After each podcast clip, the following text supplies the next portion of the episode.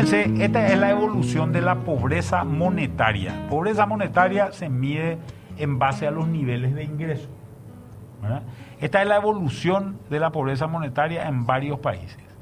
En Paraguay subió casi 4%, pero fíjense que el, resto de los países, hay países que han crecido muchísimo más. El caso de la Argentina, estamos hablando de 7%. El caso, el caso de, Ecuador, estamos hablando de 7%, 6% en Perú, 7% en Colombia, 8% en Bolivia. Realmente la pandemia ha tenido impactos muy importantes en lo que ha sido en lo que ha sido la, eh, los niveles de pobreza total en sus poblaciones.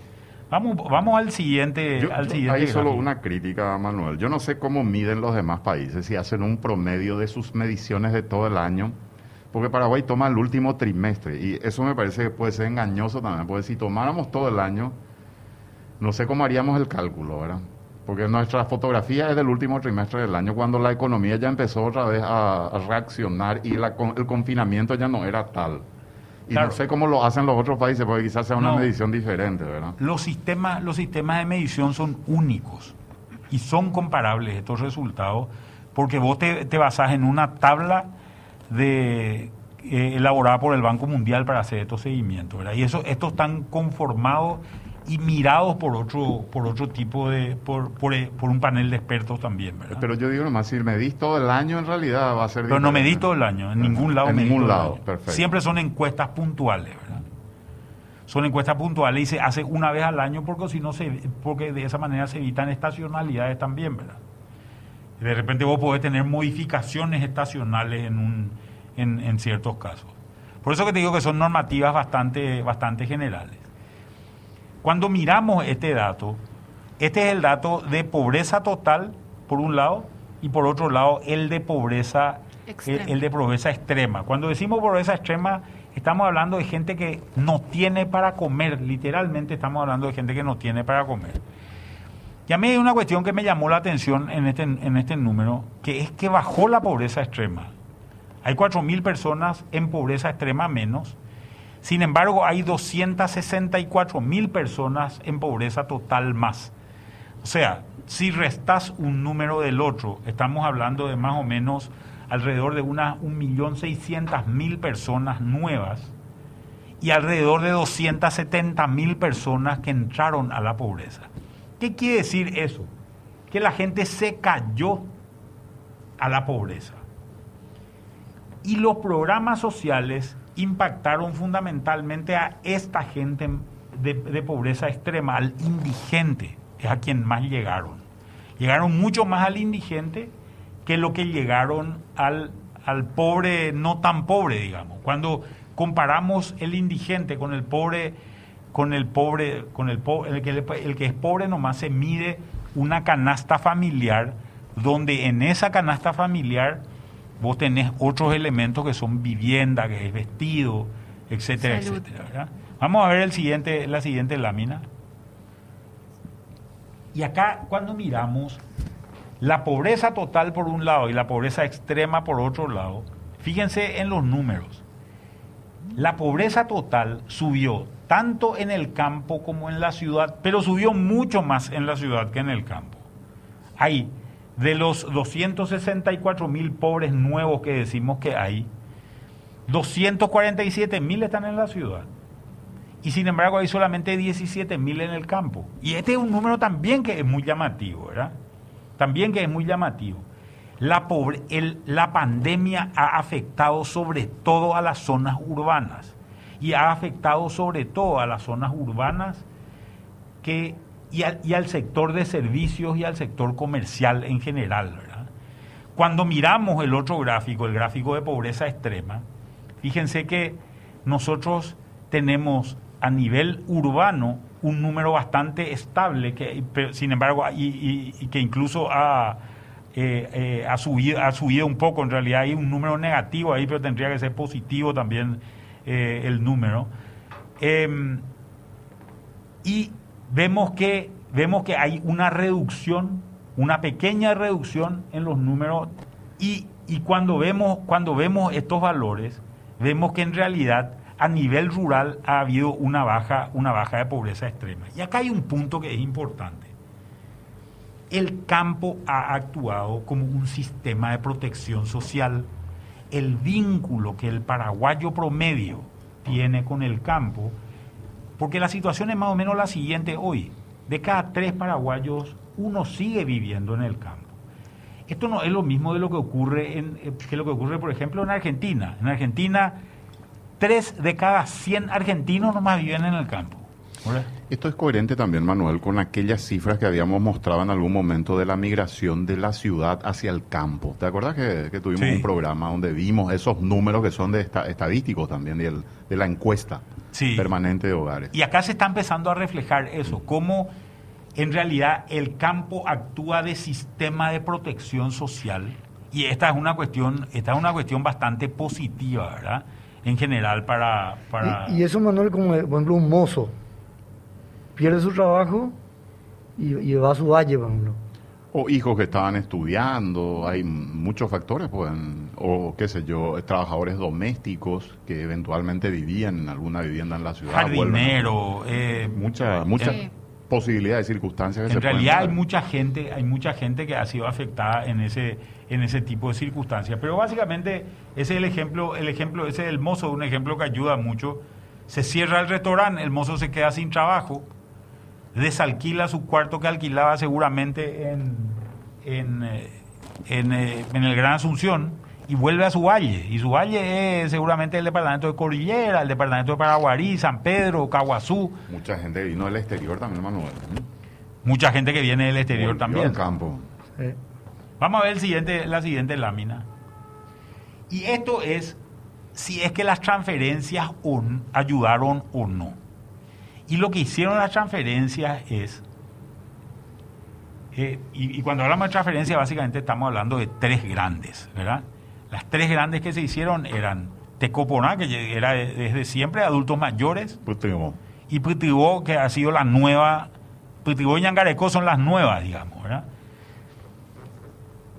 la pobreza total sin transferencias hubiese alcanzado a 30% y terminó alcanzando 27%. O sea, 3% nos, nos evitamos y evitamos que unas 233 mil personas caigan en la pobreza. Acá hay una cuestión que es importante de entender. La persona que deja de ser pobre, ¿qué es? Es clase media. No es clase media se llama población vulnerable en, el valor estadístico. Y si nosotros miramos los datos anteriormente, hemos visto que la pobreza ha caído mucho en Paraguay en los últimos años. Pero sin embargo, si mirásemos, que no tenemos los datos, pero, pero si mirásemos la población vulnerable, ese es un número que se ha, se ha, se ha estado bastante estable a lo largo del tiempo sin embargo, la clase media también ha crecido. Fíjense que acá estos programas son programas que han afectado sobre todo a la pobreza extrema, por un lado, y han evitado que un grupo entre a la, a, la pobreza total. Han sido efectivos. Y yo creo que de, todas las políticas que se hicieron en la pandemia, posiblemente el programa Pitivo haya sido uno de los más exitosos, ¿verdad?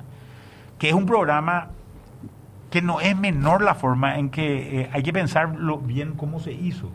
Es un vínculo entre el sector público y el sector privado, donde han trabajado los sistemas de pago, las EMPES, eh, los bancos, eh, las telefónicas, etcétera, etcétera, han trabajado coordinadamente para tratar de armar este esquema, ¿verdad? Y esto funcionó. Comercio. Comer a diferencia de lo que se hizo con la vacuna, que no funcionó, donde el sector público se quiso cortar solo y la, y, la historia no, no, anduvo, ¿verdad? Entonces esto también es una pequeña lección de cómo hacer la política pública, hacer efectiva la política pública. Hacer participar al sector privado, hermano, el mensaje, digamos. Y sí, te voy a contar, te voy a decir, si vos querés conseguir la vacuna de Pfizer, por más ministro de salud que, sea, que, sepa, que seas, llamarle al representante de Pfizer en Paraguay y decirle, contactame si vos le conocés a esta gente, ¿verdad? Lo mismo con AstraZeneca, lo mismo con Johnson y Johnson, etcétera, etcétera, ¿verdad? Sin embargo, eso no se hizo, se mantuvo, se le alejó a la gente a, los representantes y ahí creo que se perdió mucho know-how y mucha, mucha, mucho sentido común. Y creo que este es uno de los resultados que estamos viviendo. No tenemos vacuna, ¿verdad? A ver, vamos al siguiente. Esto es la forma en que la gente gana plata. Si nos fijamos, en general, alrededor de, de alrededor de un 82, un 83% de los ingresos de un paraguayo promedio provienen del trabajo. Y esto es algo muy positivo. Eh, tomamos a todos los paraguayos que laburan. ¿De dónde provienen esos ingresos? O sea, no, no de los que laburan, a todos los paraguayos. En edad de trabajar, sería. A todos los paraguayos, a, estos son familias, ingresos familiares. Ah, ya, ya, estructura de ingresos familiares. Y, estos son ingresos familiares, no son personas, ¿verdad? son familias. Perfecto. En general, el 85% de los ingresos de una familia promedio viene, del trabajo. trabajo. En otras palabras, el paraguayo lleva el pan a su casa. Y, con su esfuerzo. Y para, para, el que no ve el cuadro, nomás para que tenga idea, ¿qué otros ingresos puede tener la familia? Y tiene, por ejemplo, transferencias que te hace un familiar del exterior. Ese es el famoso tu pariente que vive en España y te manda dinero. Estados Unidos, donde eh, O Estados Unidos o Argentina, ¿verdad? Argentina, eh, después está transferencia de, de, de, tu familiar que vive en otra parte del país. Esa es famoso la empleada doméstica que le manda plata a su mamá, a su casa, ¿verdad? a su valle. ¿verdad? Eh, los programas estatales, esto que decíamos, Pitibó, Ñangareco, Tecoporá, adultos mayores, etcétera, etcétera. Y cuando miramos los más pobres en este, en este sector, lo que vemos es que 20,4%, 20% de los ingresos de los más pobres vinieron fundamentalmente de estos, estas ayudas del Estado. Y más o menos, todos hablamos de nuestro pariente en España, sin embargo, este, este, estas transferencias internas que se hacen en el país son mucho más importantes. 5,5% de los más pobres reciben plata de su pariente que están en las ciudades posiblemente, ¿verdad? Pero así todo, el más pobre, el 73% de sus ingresos viene de su Él está generando con su trabajo. Él está generando con su trabajo. Ahora, un, tema que llamó la atención, y creo que la explicación un poco, Manuel, de este quintil, el, el 20% más rico, que tiene un 4,8% de ayudas estatales, tiene que ver con la pandemia y la ayuda que se les dio también allí. Sí.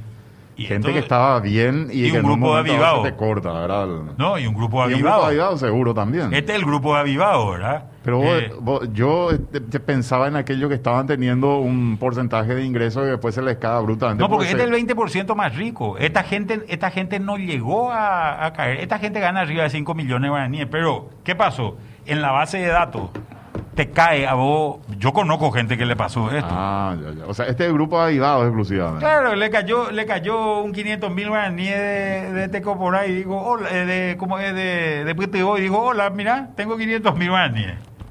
¿Verdad? Eh, eh, eh, que son los errores de, en, la base de datos que se generaron. Pero alto es, Manuel, 4,8 puntos desde el total. Sí, yo creo que hay, acá hay un error, acá hay un error muy grande que se está cometiendo, no solamente en el programa PTO, sino en los otros programas, ¿verdad? Y que son cosas que hay que, que hay que verificar, ¿verdad? Vamos al siguiente, a la siguiente lámina, a ver, ¿dónde está ubicada la gente? Que creo que es una cuestión, es una cuestión importante. ¿Dónde están ubicados los pobres en este caso, porque estamos hablando de pobres, no los pobres estemos todavía, que, hay otro cuadro con respecto a eso. Fíjate que vos ves que el departamento que tiene en porcentaje más pobres es San Pedro, pero el que tiene más pobres en cantidad es Central. Caguas. no, es Central. Ah, mira. Casi 400 mil pobres ahí en Central. Y el segundo es Alto Paraná. ¿Qué es lo que te está diciendo? Que la mayor concentración de pobres y acá, hay, acá se rompe una historia donde se decía gran parte de los pobres están en, el sector rural. Esto, esto, dejó de ser cierto. Ahora, gran, gran cantidad de los pobres están en las zonas periféricas a las grandes ciudades. Están en los, los bolsones de pobreza alrededor de ese- de- de- del departamento de Central y los bolsones de pobreza alrededor de Ciudad del Este, ¿verdad? Fundamentalmente es donde Muchos te van a decir, Manuel, eh, esto es el campo, la agricultura y la ganadería que expulsa gente hacia las ciudades. Ah, Se puede hacer un análisis, hay, hay números que puedan llevar a un análisis de ese tema en, en estas estadísticas. Bueno, mira, eh, Porque ese es un argumento que se usa muy sí. frecuentemente. yo creo que el argumento, el argumento realmente más consistente que se ha visto es que la unidad, la unidad productiva familiar campesina ha perdido, ha perdido rentabilidad a pasos agigantados. Hoy, eh, cuando vos estás viendo que la agricultura tecnificada te está haciendo un maíz de 5 mil o 6 mil kilos en safriña, de, de 8 mil kilos por hectárea, por hectárea en verano, el- la agricultura familiar te está haciendo, te está haciendo eh, 400 kilos, ¿verdad? Y no podés vivir con ese tipo de Y la cosas. vocación también, Manuel. El hijo del campesino hoy está conectado, tiene celular, eh, ve el mundo, no, no quiere, no, no- no sé si quieren No todos quiere seguir seguir. en la misma actividad. Después hay otra cosa que también para mí es muy importante. Nosotros tenemos 37% de población en el campo teóricamente. Mm. ¿Qué quiere decir eso? Que viven en unidades eh, que tienen menos de, menos de 5.000 personas. ¿verdad? Menos de 5.000 personas son pueblos del, de- de- del interior. Hay mucha gente que con la movilidad que le da la moto o con, y, y con la conectividad que le da el celular, está usando de dormitorio un lugar en el campo, pero en realidad está urbanizado casi en su totalidad, ¿verdad? Entonces hay como una situación intermedia donde no está muy claro ya qué es lo que es lo rural y qué es lo urbano, ¿verdad? Y esta es una cuestión importante de, de posiblemente de, de ir definiéndola en el futuro. Pero volvamos nomás con este tema de los pobres. Y después tenemos una pobreza rural que es la de San Pedro y la de Caguazú fundamentalmente. Y ¿eh? Claro, Cazapá es, peque- es- es- es relativamente pequeña comparada con la de Caguazú, la de San Pedro, ¿verdad? Que, que, que son pobres más, más rurales, por llamarlo así. Decíamos en San Pedro, uno de cada dos es pobre. Sí, Y en, en Caguazú y Cazapá, uno de cada tres sí. Es es así. pobre. Es así la situación. Vamos a la siguiente lámina. Y estos son los pobres extremos. Y cuando miramos los pobres extremos, ¿dónde hay más pobres extremos? En San Pedro. En, en- en valores absolutos, ¿verdad? Eh, el, número, el número es muy importante. En Y- porcentaje también. ¿eh? En porcentaje y en valores absolutos. Sí, y me llama la caso. atención la cantidad de pobres en Alto Paraná, ¿verdad? 37 mil en cantidad, 4,4% Sí. en porcentaje. Siendo un departamento muy rico. Sin Sí. embargo, los pobres extremos. Rico en ciudad y rico en el campo también. Claro. Sin embargo, me llama. me- y, y- y cuando miras a Asunción y el Gran Asunción en general, la cantidad de pobres es relativamente mucho, mucho menor. Esto, eh, pobres extremos. Pobres extremos. Eh, los indigentes que solemos. Los indigentes. en Estos son los que Asunción no tienen son para comer. 8 mil, 1.6. Sí, pero debería 1,6%. sumarle a los 18 mil de Sí, Central. Y los de. Central 18 mil. Igual sigue siendo Poco. poco. Igual sigue Poco siendo para poco. una población de 2 millones y medio de habitantes, ¿verdad? Sí, O sea, sí. estamos hablando de un número muy grande eh, de... Y de Tapúa gente. también, Manuel, ¿eh? 4.8 y casi 30 mil personas. Sí, Itapúa tiene el Ah. distrito más pobre del Paraguay que Alto Vera. El distrito más pobre. Es Alto, Alto más pobre que alguno de, Sí. de San Pedro. Es más, el distrito más pobre del Paraguay es Alto Vera en Itapúa. No te puedo creer. Sí. Eso, eso salió en el último censo. El último censo ya... ¿Hay más cuadros? ¿O cómo, Sí, tenemos más. sí? Vamos al a la Estamos siguiente hablando de lámina, pobreza, gente, para aquellos que se están uniendo, hay más cuadros y aquellos que no tienen los cuadros a la vista le vamos a ir Igual estamos ¿eh? compartiendo vía Twitter, tanto ABC como desde MF Economía, vía Twitter, todas las imágenes que estamos teniendo aquí. Y fíjense, estos son los datos de estos son datos de empleo que creo que son también muy interesantes de entenderlos, ¿verdad? Eh, antes, antes de entrar a los datos de empleo, quiero decir una cosita sobre el tema de pobreza. Esto es medición de pobreza eh, monetaria. Se mide a nivel de ingresos, no es medición de pobreza multidimensional. Esta gente puede ser que tenga problemas de acceso a agua, problemas de acceso a alcantarillado sanitario, etcétera, etcétera. Tienen una serie de problemas que no están contemplados eh, en, eso. Es una medición muy parcial de- de- del nivel, del nivel de, de pobreza, pero creo que permite una comparación inicial para poder eh, pensar este tema. ¿verdad? Días pasados sacábamos cuentas nosotros y hablábamos, eh, el, porque es por el ingreso, o sea, hay una... Se mide cuánto cuesta la canasta básica de alimentos para saber si son pobres extremos y después una canasta básica que incluye alimentos y otro, otras cuestiones fundamentales. Vestido, casa. etc. Exacto. ¿Y cuánto cuesta eso? Y bueno, cuesta tanto. Y a partir de eso se ve si la, la pers- porque por persona, eh, no por familia. ¿eh? Por hace el persona. cálculo. Y eran como 9 mil guaraníes diarios por, para no ser eh, indigente. 10 mil guaraníes más o menos tener que tener para no ser indigente. Y cerca de 25 mil guaraníes por persona para no ser pobre. Pobre. Más o menos es el, el cálculo que hicimos. Sí, correcto. Sí, y, y para, y para hacer clase media, que también es, el ¿Qué es la número. clase media, Manuel? Ya que estás mencionando, es la segunda vez que mencionas. que ¿Cuándo estás en la clase media? Teóricamente, según, para datos de pobreza monetaria, el Banco Mundial dice que tenés que ganar entre 10 y 50 dólares por... Tenés que tener entre 10 y 50 dólares por persona. O sea, tenés que tener, supongamos, 300 dólares por persona. Una familia de 5 son 1.500 dólares. O sea, estamos hablando de más o menos 10 millones de guaraníes de ingresos. Familiar. De ingresos Una familiares. familia tipo, digamos. Una familia tipo Dos de ingresos. los padres y dos hijos. Y tres hijos, Tres puse en este caso, ¿verdad? Ya, perfecto. Una familia de cinco. 1.500 dólares aproximadamente. Son 10 millones de guaraníes, sí. Sí, más o menos eso sería la clase media baja, digamos.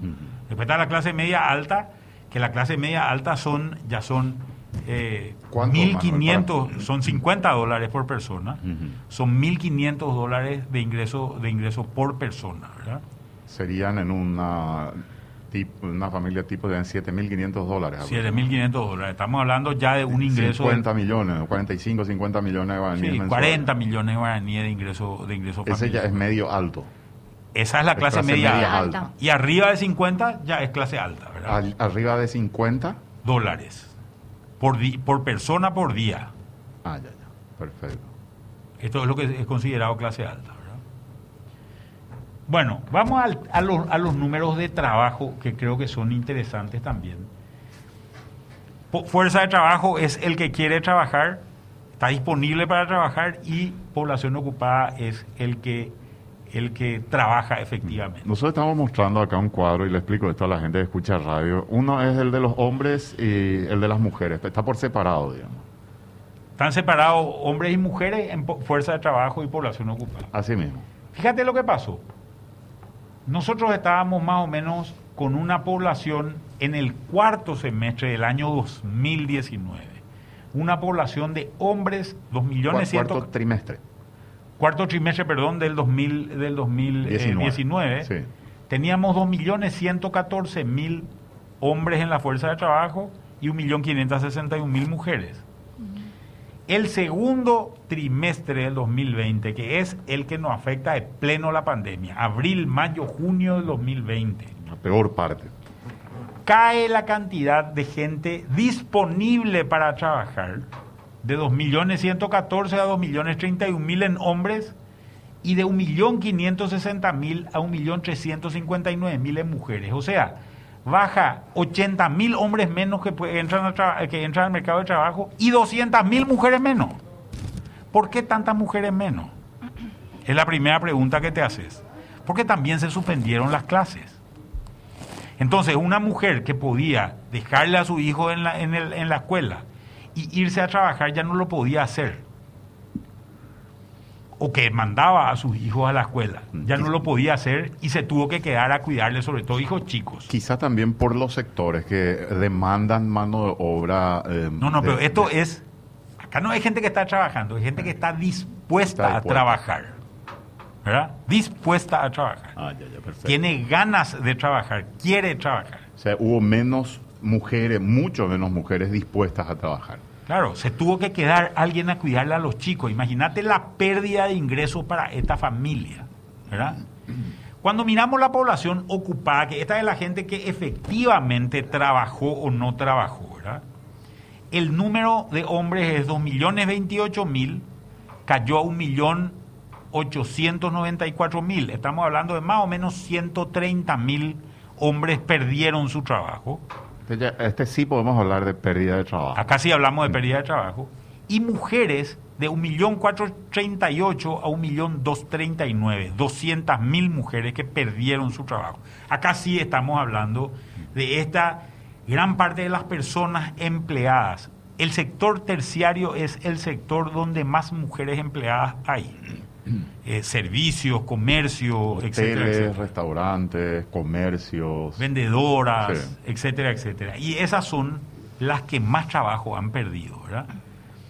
Pero lo que es interesante ver también es qué pasó en el último trimestre del año 2020. Decíamos que en la fuerza de trabajo había gente que no quería trabajar. Estamos hablando de varones, estábamos en 2.031.000 en el segundo semestre, subimos a 2.138.000, más alto que en el cuarto trimestre, más gente dispuesta a trabajar, más varones dispuestos a trabajar, pero también más mujeres. Las mujeres habían caído en el segundo semestre a 1.359.000 y subieron ahora a 1.582.000. Más que el cuarto trimestre del 2019. El 2019. incluso En el 2020. ¿eh? Sí. ¿Por qué? Porque había una crisis, veníamos una crisis. Por la también en el necesidad, ¿verdad? 2020. Sí. mucha gente dispuesta a trabajar. Pero también acá hay una cuestión, hay una cuestión que es importante, que es saber si la gente busca o no busca trabajo, porque cree o no cree. Y hay un poquitito más adelante eh, datos sobre eso. Cuando miramos la gente que trabajó efectivamente, los hombres pasaron de 1.894.000 a 2.032.000, más alto también que en el cuarto trimestre del 2020 que en el cuarto trimestre del 2019. Y en mujeres la situación todavía no se normalizó, podríamos decir que todavía no se normalizó porque subió, pero subió de 1.239.000 a 1.421.000. Habíamos perdido 200.000 empleos y subimos 190.000 empleos. Todavía una diferencia. Sí. Vamos a la, a la siguiente lámina. Una más. Sí, Ahí está. una. El sector terciario. Fue el es más donde- afectado de lo que estábamos eh, Claro, anticipando. acá es lo que estamos viendo. ¿Qué pasó en el sector primario? Sector Mm. agroprimario es agricultura, ganadería, forestación, pesca, etcétera, etcétera. Y minería, Minería. que en Paraguay creo que hay solo ahí en, Guairá. en No. Guaira. El sector primario es un sector muy volátil porque tiene mucha estacionalidad. ¿Por qué? Gran parte de los productos agropecuarios en Paraguay, sobre todo los agrícolas, se hacen en- durante el verano. Entonces hay mucho más empleo en Paraguay entre septiembre y marzo, abril del año, del año siguiente. Hay poco producto en general en el otoño-invierno, excepto cítricos. Yo conozco realmente eh, eh, bastante pocas cosas que, que funcionan durante ese periodo de tiempo. ¿verdad? Entonces, obviamente siempre hay mucho más empleo en ciertos momentos que en otros. ¿verdad? Sin embargo, hay un incremento en, en- el empleo del, del sector primario durante el tercer trimestre del año 2020. ¿verdad? Cuando miramos el sector secundario, el sector secundario estamos hablando fundamentalmente de construcción y estamos hablando fundamentalmente de industria. Cayó entre el cuarto trimestre del 2019 y el segundo del 2020, el empleo cayó de 660 mil a 575 mil, 85 mil empleos menos en la industria y en la construcción. Acuérdense que la construcción no paró sobre todo la construcción del sector público, sí paró la construcción del sector privado. Y paró también la construcción, eh, pero paró también un montón de industrias pararon, sobre todo las industrias maquiladoras vinculadas a la exportación. ¿verdad? Eso se recupera a valores casi iguales, a 659 mil personas empleadas en el sector secundario en el cuarto trimestre. Cuando miramos el sector terciario, comercio, servicios, teníamos 2.146.000 personas empleadas y ese número cae a 1.896.000 personas. Estamos hablando de 250.000 personas que perdieron su trabajo. Este es un número muy grande y acá hay muchas mujeres. Acá estamos hablando de personas. ¿eh? Acá estamos hablando de personas, sí. Y cuando, y rebota eso, pero rebota a un valor de 2.092.000, todavía estamos 50.000 personas cortos en ese número, ¿verdad? Todavía estamos de 250 mil personas, nos levantamos, pero nos levantamos a 200 mil. Todavía no nos levantamos a 250 mil. Acá está impactado el sector de transporte. Acá está impactado el sector de, de eventos.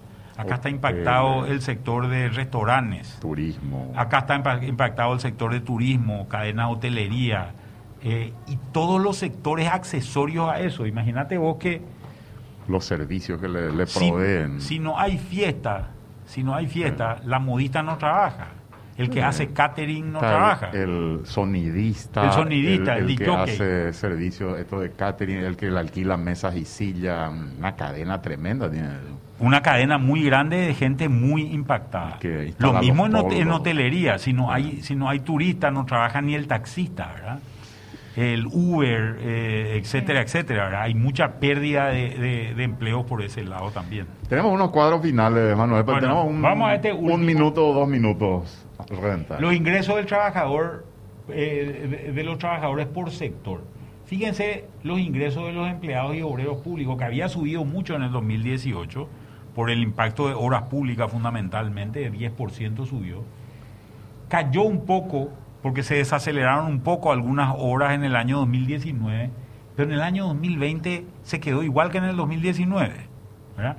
Sin embargo, para el trabajador y obrero privado cayó 6% con relación al 2019, que había subido un poco, y para el trabajador independiente, que ya había caído 8% en el año, en el año 2019, volvió a caer 2% en el año, en el año 2020. O sea, para el sector público no pasó absolutamente de gran cosa. Ellos mantuvieron mucho. Claro, ese- ese número que, de- del que siempre se habla, de que el sacrificio lo hizo el sector privado y no el sector público, está corroborado con esto. eh, con estadística. Como no tenemos tiempo, vamos, vamos a pasar nomás. Va- eh, va- a le vamos a dedicar más tiempo el próximo sábado. Sí, señor. El-. Y esto, esto me parece muy importante, que es el dato de la gente que es formal. A nivel formal, hoy hay 40 mil personas menos que lo que, que lo que había en el año 2019, ¿verdad? De 1.015.000 caímos a 991.000, 975.000, ¿verdad?